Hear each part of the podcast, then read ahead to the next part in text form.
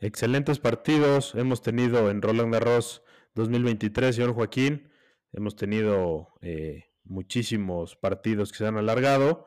El, más importante y el que más ha eh, acaparado las miradas es el del día de hoy, ¿no? Entre Beatriz Jadid Maya y, Sara Sorribes, ¿no? La española, que fue un juegazo, la verdad. Y así, ¿no? Han pasado eh, varios partidos. Se han quejado muchísimo los jugadores de la pelota eh, las condiciones de la cancha son más lentas que otros años y creo que esto propicia ¿no? a que se alarguen los partidos.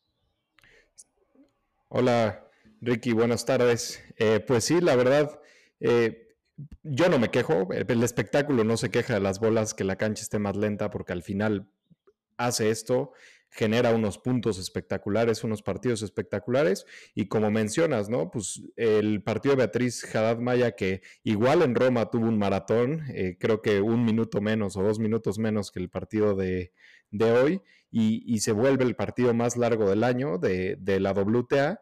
Y en, en hombres, como mencionas, muchos partidos a cinco sets, rompió el récord de más partidos a cinco sets en la primera ronda en un Grand Slam el récord era de 20 y no se daba desde Roland Garros de 1992. había dado en, el 92 en Roland Garros, US Open 91, en Wimbledon en el 84. Y estamos, ahorita llevan 31 partidos a 5 sets y, llevamos, y el récord es de 34 partidos, que se dio la última vez en el US Open de, en Wimbledon de 2015, perdón. A ver si, a ver si se logra romper estadística. Pues como está ahorita los, los partidos, vamos para allá, ¿no? O sea, la verdad es que se pueden, se puede romper y más con los partidos que vienen. Ya entramos a la, a la ronda decisiva, ¿no? Del torneo. Eh, ya estamos en los cuartos de final en ambas categorías. Así que ojalá se rompa. Yo, yo quiero ver partidos. Si bien hemos visto partidos largos, creo que, creo que la intensidad y el nivel, creo que a mi gusto me ha quedado de ver este, este Roland Garros en nivel como tal, ¿no?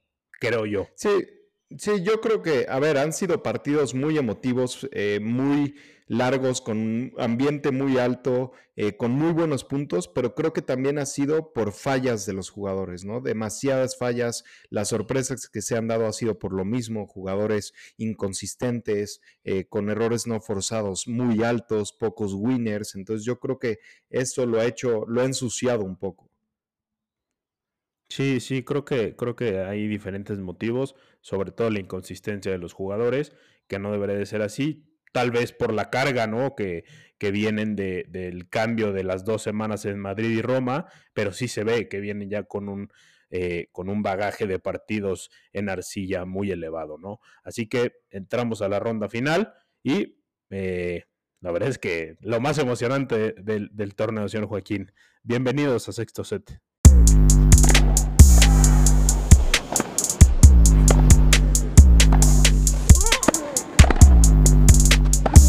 Hay nadie, pero nadie más grande.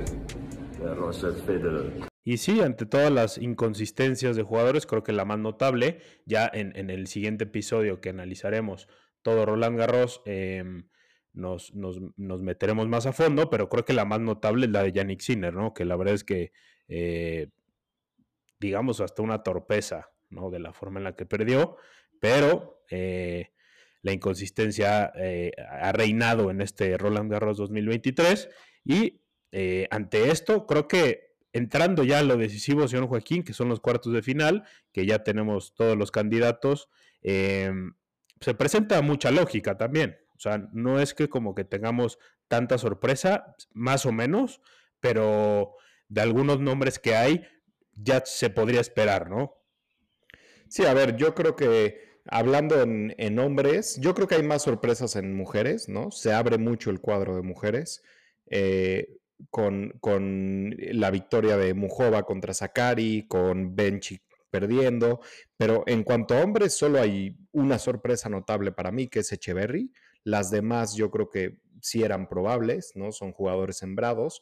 Eh, de hecho, el cuadro superior es como lo pronosticamos en el análisis del cuadro, como lo hicimos, como siempre, un excelente análisis aquí en sexto set. Eso, eso. Entonces yo creo que sí, sí era lo que se esperaba, sobre todo en el cuadro masculino. Sí, y Echeverry, como tal, así que me digas qué gran sorpresa, porque venía presentando buen tenis. O sea, la, final que pierde en Houston con Tiafoe fue más circunstancial y porque temas de cabeza, porque el público estaba en contra y demás, yo creo, porque yo vi ese partido y, y Echeverry se vino abajo, como que no supo enchufarse, ¿no? Engancharse ahí para poder ganarle a Tiafoe en Houston, pero bueno, creo que sí, de los otros jugadores que tenemos, eh, no hay más dudas, ¿no? O sea, no, no, no, no sorpresa como tal, como bien lo apunta. Eh, vámonos a los cuartos directamente del circuito ATP.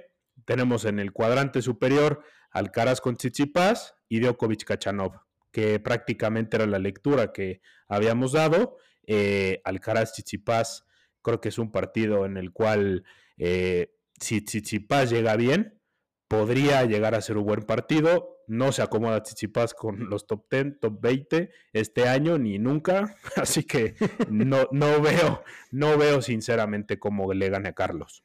No, y a ver, vamos a hablar también que no se acomoda con los top 10 ni top 20 y mucho menos con Carlos Alcaraz, ¿no? Trae un head-to-head de 0-4 contra Carlos Alcaraz, ¿no? De cuatro enfrentamientos no le ha podido ganar ni uno.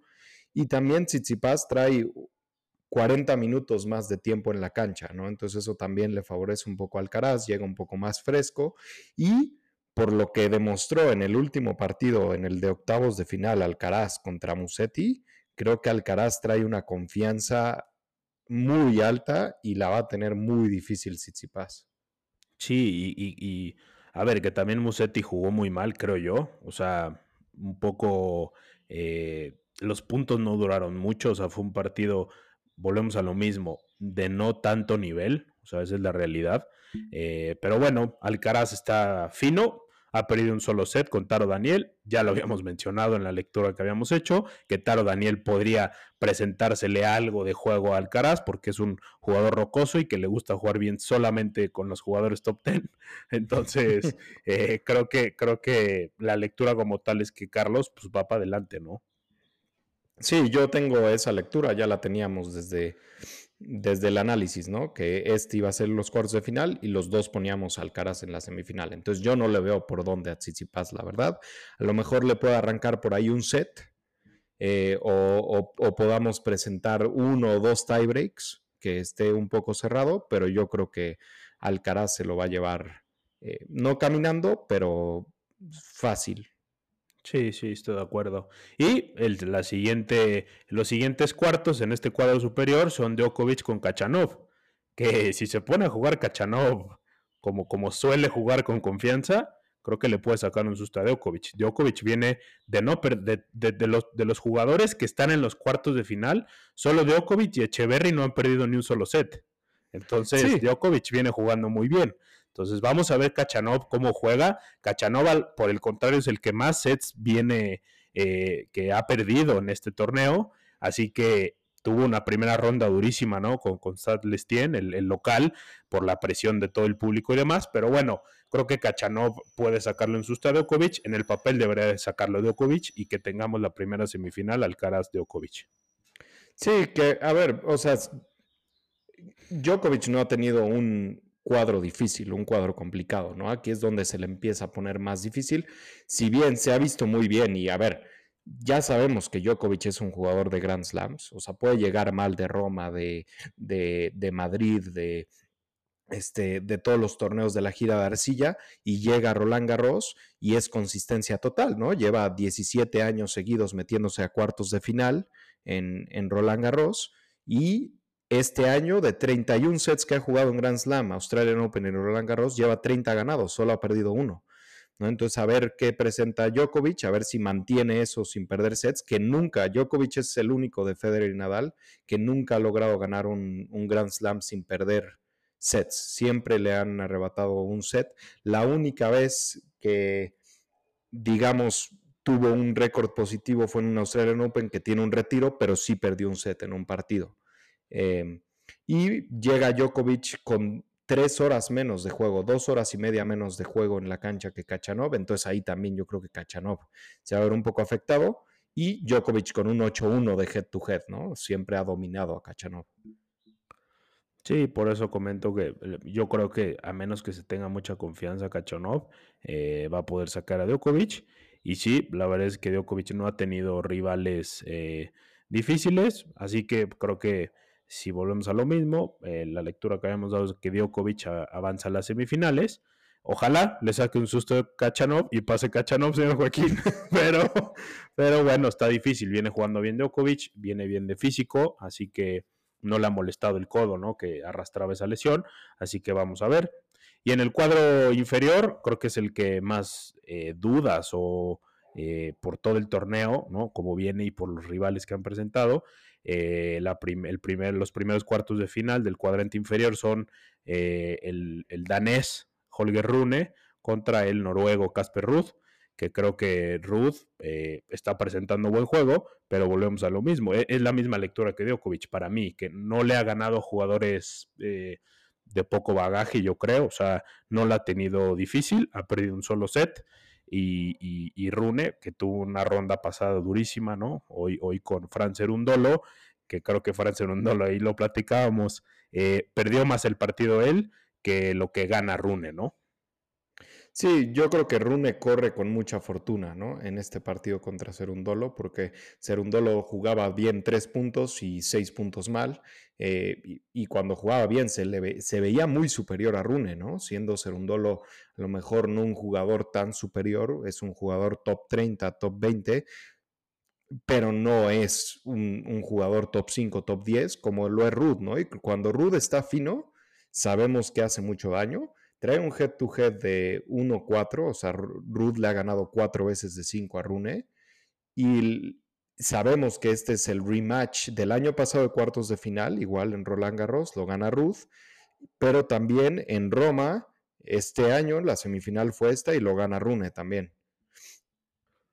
Sí, para mí, para mí este es el partido, por, por, el, por el partido que se aventaron en Roma, para mí este partido es el que es el que puede ser el mejor de los cuartos de final. Es un, es un tenis que los dos tienen ser arcillistas de cepa. Eh, juegan muy bien en estas superficies cuando más cómodos se sienten. Ruth tiene un juego mucho más rocoso. Rune tiene un, jugador, tiene un juego mucho más agresivo. Eh, le gusta cortar los puntos. No lo está logrando tanto en este torneo. No se está sintiendo cómodo por las mismas condiciones de la cancha lentas. Pero este partido va a ser un juegazo. Eh, está difícil. ¿Quién va a avanzar? Yo creo que pasa Rune, porque no sé. Creo que me lo dicen. no, sé, no sé por qué, pero creo que gana. Pasa Rune, señor Joaquín. Yo me gusta, me gusta que el universo te mandó ahí eh, el pick, ¿no? Pero yo, yo tengo a Ruth por. A ver, otra vez, regreso a lo mismo cuando dije que Rune iba a salir en, octavos de final por el físico. Y se vio hoy contra Serundolo. En el quinto set ya no tenía mucha movilidad, o sea, fue más errores de Serundolo que aciertos de Rune. Entonces yo creo que si Ruth le juega inteligente, aguanta, es paciente con ese juego rocoso, lo va a desesperar, lo va a cansar y si se van a, a cuatro sets, cinco sets, yo creo que Ruth tiene muchas, muchas oportunidades. Entonces yo pongo a Ruth en la semifinal. Es que yo quiero que pase Rune, porque te voy a decir la verdad. Si pasa Rune, todos queremos. Sí, sí, es que, a ver, también te puedo, o sea, estoy de acuerdo con esa lectura que le das, que Ruth puede desesperar Rune muy fácil por este juego rocoso, las condiciones lentas lo ayudan, trae extra motivación al defender la final, ¿no? Del año pasado. Eh, entonces, creo que, creo que Rune, creo que le haría mucho más, eh, mucho mejor al tenis, mejor dicho, porque una, una semifinal contra, contra Echeverry y Zverev, creo que la lógica sería que pasara o Rune o Ruth. Entonces, una final contra Carlos de cualquiera de estos dos sería un juegazo. Entonces, vamos a ver qué pasa, ¿no? Creo que se le, se le facilitaría mucho más al Caraz a un Ruth que a un Rune, ¿no? O sea, sería, sería mucho nivel el que veríamos en la final. No, y también para esta rivalidad, ¿no? De, de Rune Alcaraz, eh, Alcaraz Sinner, Sinner Rune, ¿no? O sea, para este nuevo Big Three que todos estamos esperando eh, ver y que siga despegando con ese encuentro sería lo mejor, pero yo la verdad veo a Ruda avanzando. O sea, yo preferiría que avanzara Rune por lo mismo, porque se diera la final Alcaraz-Rune, pero veo más probable que Ruda avance. Sí, sí, sí, sí. Pues vamos a ver, ese, la verdad es que es el mejor partido de cuartos. Y cerramos con Zverev Echeverry, que Echeverry está jugando muy, muy bien. Eh, viene, viene bastante bien, la verdad, solamente, bueno, se, se retira, ¿no? Ahí con, se retiró quien, Monfils, ¿no? Se retira de... Draper. No, fue con Rune, sí es cierto, se retira Draper con, con Echeverry. En el segundo este, set. En el segundo set, sí, sí, sí. Así que va a estar bueno también este partido. Zverev eh, también solamente viene a perder un set en todo el torneo. Eh, viene a jugar muy bien, hoy jugó muy bien con, con Dimitrov, pero lo sigo viendo un poco estático, no lo veo como el año pasado. Eh, creo que está difícil eh, este partido. ¿Quién se lo lleva? Chance puede ser un juegazo a cinco sets, puede ser, porque Echeverry viene jugando de maravilla y, y, y pues con ese juego que tiene de top ten, porque es la realidad, ya, ya tiene un juego con un, con un nivel muy elevado, pero, pero con ciertas dudas. Sí, a ver, yo creo que Echeverry es el que trae la motivación, trae la confianza, ¿no? Porque al final ha sido el caballo negro, ¿no? Del torneo. A ver, sacó a, ha sacado a puros sembrados, quitando a Draper, ¿no? A Deminaur, a, a Koric, a Nishioka. Entonces, viene muy motivado, le ayuda el retiro de Draper, trae eh, hora y media menos de juego de cancha que es Berev, y se le ve muy motivado, se le ve con mucha confianza, pero yo me voy a ir con Esberev por la, por la experiencia, por defender esos puntos de la semifinal del año pasado de Roland Garros y porque lo estoy viendo bien, lo estoy viendo, yo creo que ha sido el, torneo en el que mejor tenis ha demostrado desde que regresó de la lesión. Sí, es donde más acomoda, ¿no? Es donde tiene extra de motivación. Echeverry sí ha sacado unos nombres que han jugado bastante bien, ¿no? Eh, es el que pues, yo creo que más nivel trae ahorita. Eh, así que viene con extra motivación Echeverry, está en un sueño, esa es la realidad. Eh, es la primera vez que hace cuartos en su vida, el mejor retorno de su vida. Así que vamos a ver, creo que van a estar interesantes. Eh, yo mantengo, mantengo que la final va a ser Alcaraz contra Rune y el torneo, sin duda alguna, para mí, el que viene ganando tranquilo, eh, sin presentar ninguna duda, viene cómodo, eh, bien enchufado, eh, mente, corazón y huevos, señor Joaquín, Carlos Alcaraz. Sí, a ver, ese es el pick que los dos dimos desde un principio. Yo creo plenamente que Alcaraz va, va a coronarse, va a ganar el torneo, pero yo a la final pongo Zverev contra Alcaraz. Hay un, un poco de diversión, señor Joaquín. Interesante, la verdad es que bastante bien. Eh, como tal, no se nos cayeron tantos picks, solo el de Sinner, ¿no? O sea, que la realidad es que por eso decía que era la decepción. Él mismo lo dijo, ¿no? Que no debería de ponerse tantas expectativas sobre él mismo. Híjole, está difícil esta lectura porque es el único del futuro Victory que, como ya lo bien lo mencionabas, no ha ganado nada interesante, ¿no? O sea, entonces ya la presión que trae Sinner, o sea, ya, ya de este futuro Victory es el que menos callo trae sin duda alguna Alcaraz es el rey, eh, poniéndolo entre comillas, porque pues de alguna manera son, él es el futuro de esto, que es lo que pensamos todos los amantes de este deporte, pero eh, creo que una final Rune Alcaraz le pondría un sazón diferente al futuro del tenis. Sí, estoy completamente de acuerdo, sería excelente. Y pues yo tengo una última pregunta para cerrar. ¿Crees que se rompe el récord de 34 partidos a 5 sets o no? ¿Cuántos, cuántos traemos? O sea, ¿cuántos 31. De los 7 que quedan, se tienen que dar 4 más para superarlo. 3 más para empatarlo. Yo creo que sí. Chance hasta se empata, ¿eh? Yo creo que se empata. Yo me voy por el empate. No creo que haya 4 a 5 sets. Yo me voy por el empate. Yo, yo creo que también. O sea, es que se puede dar 5 sets Rune Ruth. Me gusta para que se vayan a 5 me gusta. Djokovic Alcaraz. Djokovic Alcaraz en la semi, sí, completamente de acuerdo. Y, Rune con tres. Si pasas Berev, Rune se puede aventar otros cinco sets, ¿eh? Entonces, ahí ya llevamos los tres, ¿no? En las, en las dos semis y, en los cuartos de Rune Ruth. Sí, yo me voy por el empate. Sí, puede ser, porque en la final, Carlos, pues bueno, puede ganarlo en 3-4 Ya estamos, tú y yo estamos, o sea, viendo el futuro que Carlos va a ganar, o sea, ya. Estamos ya nada más sacando ahí nuestras pruebas de deducciones, pero Carlos, le vamos dando el trofeo y vámonos todos, ¿no? Pero está divertido, está divertido. Sí, sí, sí, la verdad es que sí. Así que, pues bueno, señor Joaquín, eh, hemos tenido un, un, un, muy buen torneo, ¿no? En el circuito ATP. Y esperemos a ver qué pasa. Esta es la lectura que traemos a partir de los cuartos de final. Se pone eh, caliente el torneo y es lo mejor, así, eh, así sin más. Así que vámonos directamente eh, a la WTA con las, con las damas y arrancamos en el cuadrante superior. Los primeros cuartos de final son un rematch de la final del año pasado, que es Iga Swiatek con Coco Goff, que Iga viene, madre mía, cómo viene. Mi chavita de 7 sets que ha jugado, 4 ha ganado 6-0, 1 iba ganando 5-1 y se retira Tsurenko y solo ha perdido 9 games en 4 partidos. No, no, pues te digo, una locura lo que está jugando Iga, está en el patio de su casa, esa es la realidad, así que no veo como Coco sinceramente la saque. Eh, de alguna manera, los siguientes cuartos de final eh, son Beatriz Haddad Maya, la brasileña, contra Ons Jabur, que Ons Jabur la veo con dudas.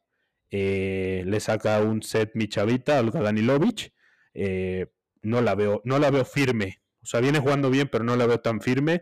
Beatriz Haddad Maya, el físico, no le está ayudando. pero no, o sea, Sviatek debe de llegar a la final tranquila, ¿eh? Tranquila.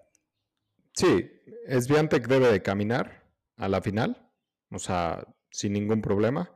Igual y se echa otro 6-0 por ahí con Coco Goff eh, y, llega caminando. Y además ya sabemos que Sviantec trae un head-to-head de 6-0 sobre Coco Goff. Eh, Coco Goff no ha metido ni las manos.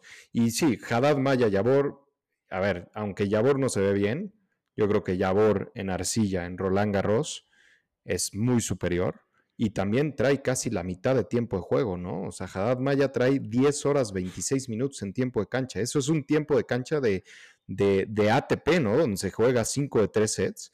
Yo creo que el físico ahí le, le va a jugar contra Ons Jabor, porque además Ons Jabor es una jugadora que alarga mucho los puntos, que usa mucho el drop shot, que tiene tiro ganador, eh, sube a la red. Entonces yo creo que ahí el físico le, le, va, le va a jugar chueco a Haddad Maya. Sí, Haddad Maya al final viene de un partido durísimo ahorita con Sara Sorribes, como ya lo habíamos comentado. Em, la lógica te debería decir que Onjabur va para adelante, ¿no? El, tiempo en cancha de Haddad Maya es muy alto y Onjabur ha perdido un solo set, ¿no? Con, con, con, Olga, Danilovich, mi chavita, pero eh, sí, o sea, Haddad Maya al final por juego debería de emparejársele a Jabur porque viene jugando muy bien, pero está medio complicada la situación. Sí, está complicado. Le ha ayudado mucho que dijo en la entrevista, ¿no? Que está entrenando con Guga Kurten. Se ve que ahí trae motivación y también le dijo que tenía que jugar la misma cantidad de horas que Guga Kurten jugó en Roland Garros, entonces se encargó de hacerlo en un solo partido. sí, sí, sí, sí. Y sí, la verdad es que jugó, o sea, se aventó no sé cuántas horas, o sea, trae, trae como, como bien apuntó usted, señor Joaquín, horas de juego como ATP. O sea, sí, 10, 10 horas 26 minutos. Es una locura. O sea, ¿quién, no sé quién es el que menos tenga ahorita de, de ATP, pero Echeverry. Echeverry por el retiro de Draper trae 6 horas 51. O sea, pues hazme el favor. O sea, imagínate. Ha jugado lo mismo que Djokovic. Ha jugado lo mismo que Djokovic. Sí, es una locura. O sea, y Echeverry sí, pues, tiene cero sets perdidos. Entonces, sí, una locura lo de Hadmaya. Qué lástima, porque la verdad es que viene jugando bien. A ver si no nos calla la boca y juega espectacular contra Yabur. y se avienta otras tres horas más. O sea, pero bueno. Así que vamos a ver. Y eh, yo lo veo muy contento usted, señor Joaquín, por su chavita, Carolina Mujova, que la verdad es que a mí no me está cayendo la boca, pero sí es una sorpresa para mí. Está encontrando buen tenis, ¿no?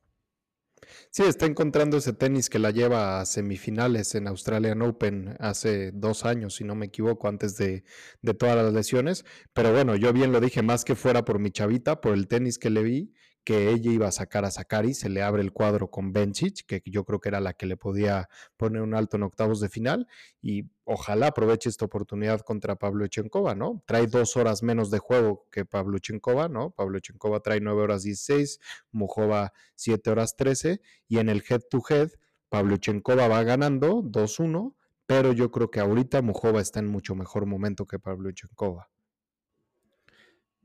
Sí, sí, el tenis, el tenis que viene desplegando Mujova, la verdad es que es, muy convincente, ¿no? Más que nada, eh, está encontrando su mejor versión, como, como bien apuntas en, las semifinales de Australian Open de hace dos años, eh, que es el top, ¿no? Que ha llegado.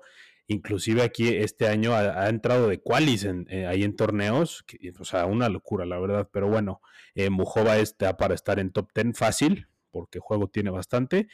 Y sí, vaya, esto, este enfrentamiento de Carolina Mujova con, con Pavlyuchenkova eh, ya lo encontramos en el cuadrante inferior, ¿no? de los cuartos de final, que también nos encontramos ahí a una Elina Svitolina con Arina Zabalenka, que Svitolina una sorpresa, porque está, yo creo que doblemente motivada porque acaba de ser mamá y está, este, le está viendo un tenis espectacular.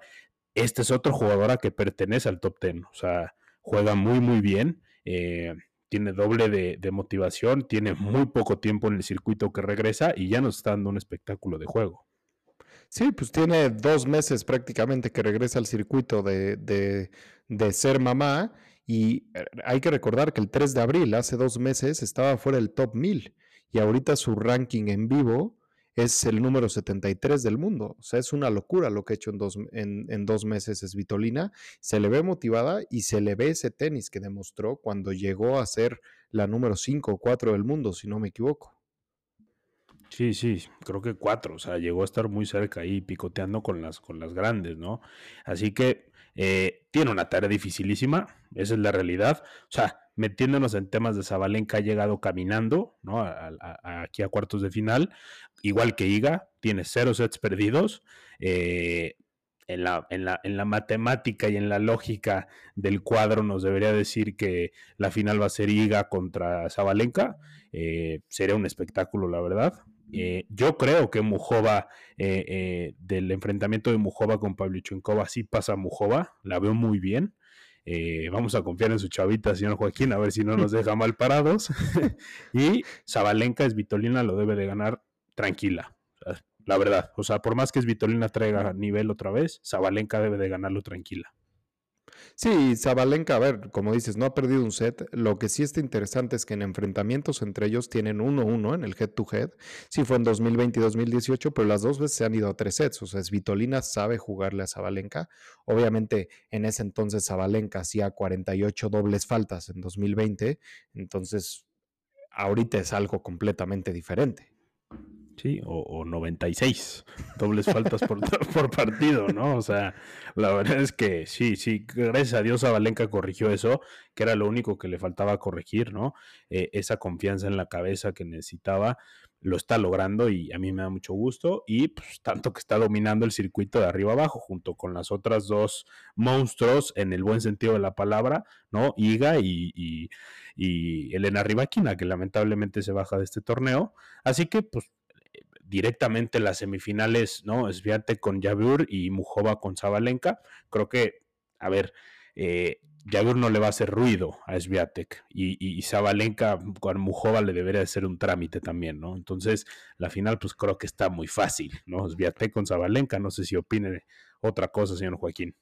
No, yo creo que deberían de llegar las dos muy tranquilas, muy frescas Zabalenka Sviatek, a menos que Svitolina nos diga lo contrario, que, que encuentre una motivación, pero ojalá que no, ¿no? Por el tenis, porque la verdad luego se da que se desinflan, dan un partidazo, se desinflan, llegan a la final y caminando una final paupérrima, como lo vimos con Coco Goff el año pasado en Roland Garros.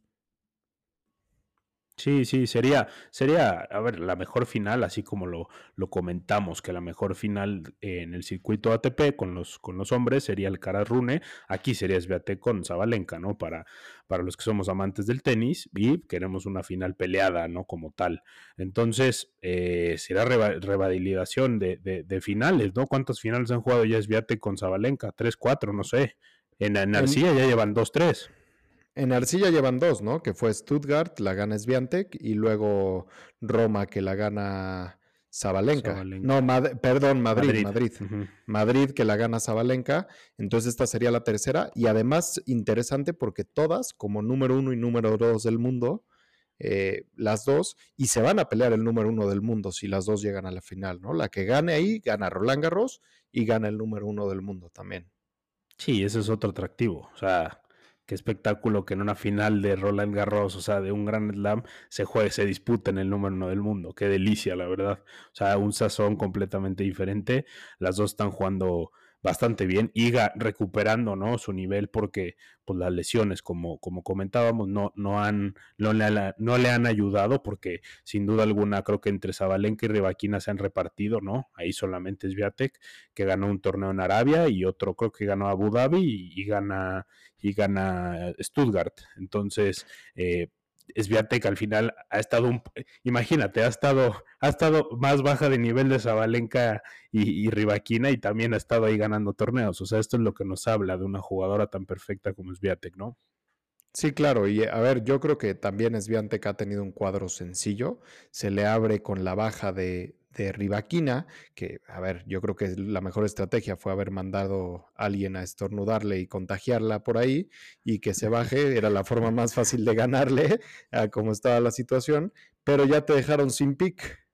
Se me hace que usted, usted más bien mandó a alguien para que a mí me dejaran sin pick, más bien. No, y, pero creo que... Sí, sí, sí, dígame. Estamos tan seguros de que Sviantek va a ganar que te voy a dejar ahí este, una, un mulligan, ¿no? Una doble oportunidad. Sí, sí, un doble o nada, ¿no?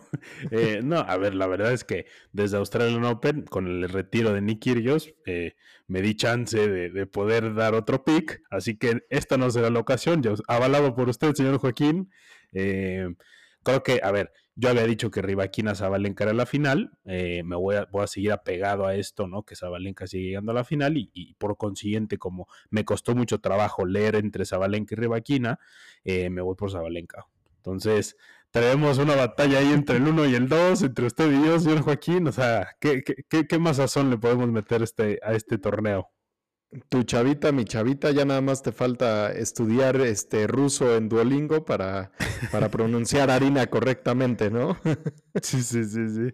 Y, y, todo, todo espectacular. Y sí, la verdad es que creo que nos va a quedar un torneo bastante bueno por seguir, ya sea con, con, con, con el circuito ATP como en el WTA. Creo que son los jugadores que en la lógica tenían que haber avanzado, con ciertas sorpresas que tocaremos en el siguiente episodio, pero la lógica sin duda alguna creo que está avanzando en este Roland Garros.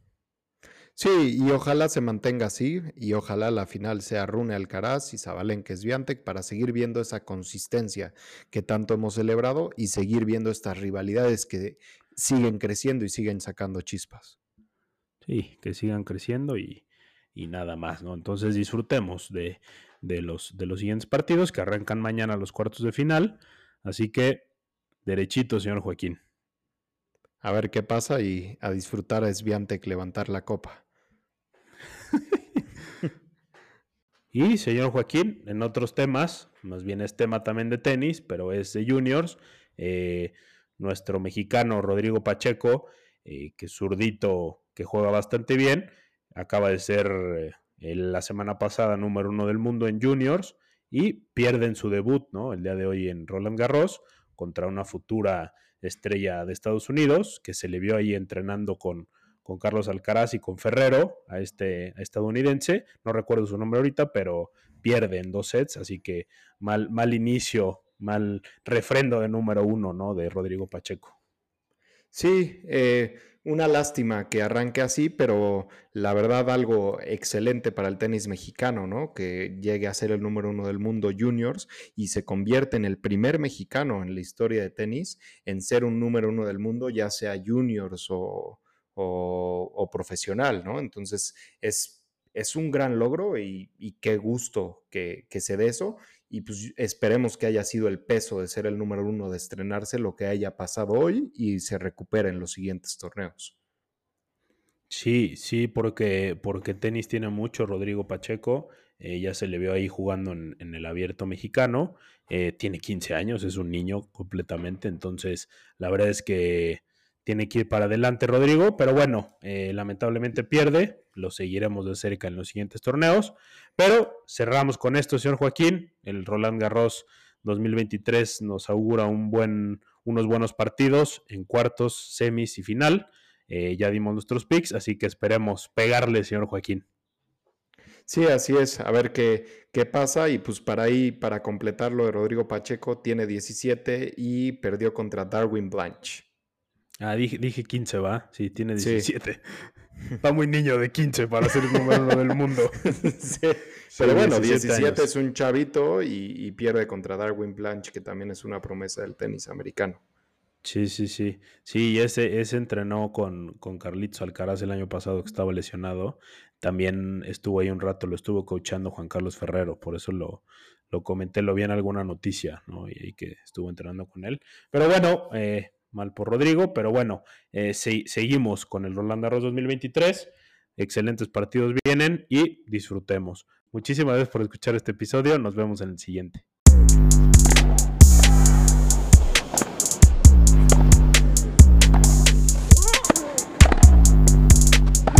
No hay nadie, pero nadie más grande.